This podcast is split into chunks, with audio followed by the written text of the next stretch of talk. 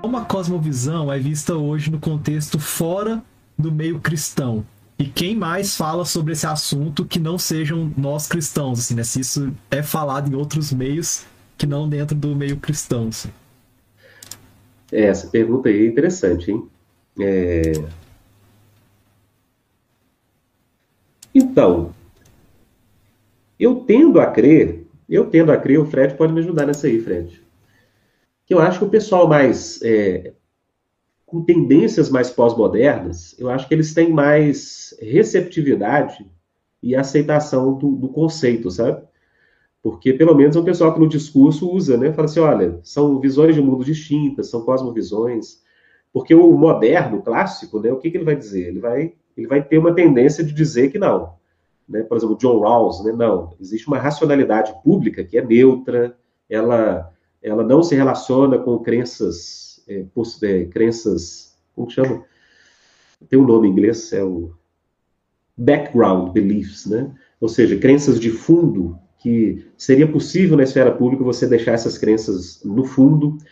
Então, gente, eu creio que assim, movimentos mais com tendências pós-modernas, como movimentos feministas, né, movimentos até de articulação LGBT.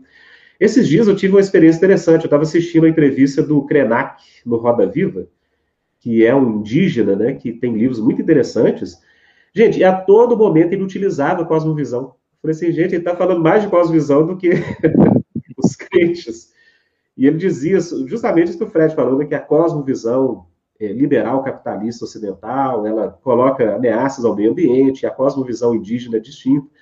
Então, assim, eu acho que o pessoal que tem mais receptividade, gente, opinião, tá? Eu não tenho uma opinião muito bem informada sobre isso, mas eu creio que é o pessoal mais digamos, ligados à política de identidade, né, por mais que a gente discorde. Pessoal com discursos mais é, de afirmação de discursos minoritários, o pessoal mais pós-moderno nesse sentido. Não sei o que, que o Fred acha. Não, eu concordo. Por mais que, às vezes, dependendo assim do vocabulário também de determinados autores, né, ou determinado campo de estudos, eles não usam a expressão cosmovisão, mas falam de narrativas, né? Então, por Sim. exemplo, leem as diferentes teorias sociológicas clássicas como diferentes narrativas sobre a modernidade, né? E então eu acho que e tem é, é, essa leitura, então é utilizado. Eu, eu, eu, não li nada do Ailton Krenak ainda, mas interessante você falar porque dentro da antropologia isso aparece, né? Uhum.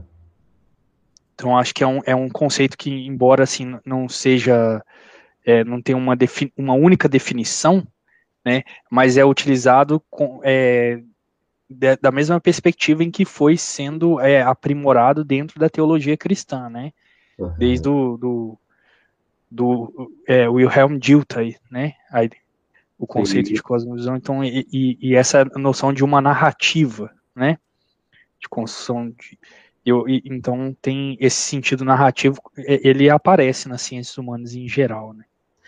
Gente, só o, o Fred falou aí da antropologia, tudo, e eu, eu lembrei, nos meus estudos agora para esse curso de cultura brasileira, um autor que me surpreendeu com o uso dilteriano, né, mas aí via Weber, desse conceito de visões de mundo, né, e, e, e formas de organização de valores que vão conduzir a ação, né, ou seja, essa, essa dimensão mais teleológica de descobrir qual é o sentido que está por trás da ação de certos grupos, é o Sérgio Buarque de Holanda, né?